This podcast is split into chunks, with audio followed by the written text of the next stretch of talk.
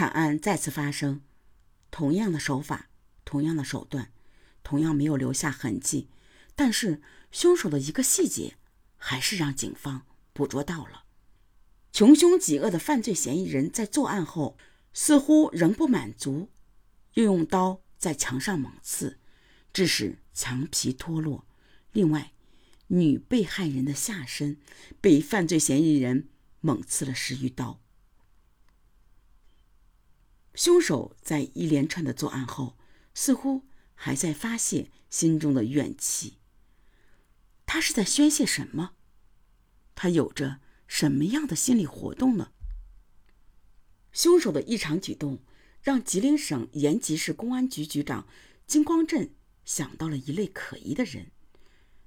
这似乎让在黑暗中摸索了半年之久的警方看到了一线光明。那就是在监狱里生活过的人，因为监狱是一个特殊的地方。一个人在监狱里待久了，出狱后往往会产生强烈的报复心理。犯人是一个特殊群体，他们大多有着反社会、反人类的情绪。他们有独特的思维，大多认为自己的境遇是某个特殊的环境、特殊的人物造成的。经过长时间的改造，如果还不能使其改变这种思维，那么他们在出狱后，这种思维就会被放大。延吉市公安机关根据局长金光镇的指示，立即调整侦查方向，将调查目标集中在延吉西部的两牢释放人员身上。短短的一个月的时间内。干警们走访了群众五万多户，并南下北京、长春等地寻找线索，并在重点村户进行秘密侦查。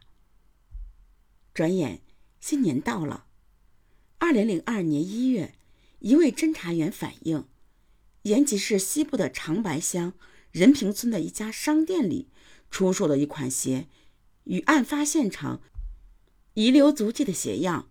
属同一款。几乎同时，另一名民警与长白乡任平村发现了一只疑似走得过急落下的鞋。经侦查员初步鉴定，它与案发现场提取的脚印高度吻合，极大概率是凶手逃窜时遗落的鞋。干警们将目光盯向延吉市西部的长白乡任平村。在该村重点排查两劳释放人员时，发现了一个可疑人物。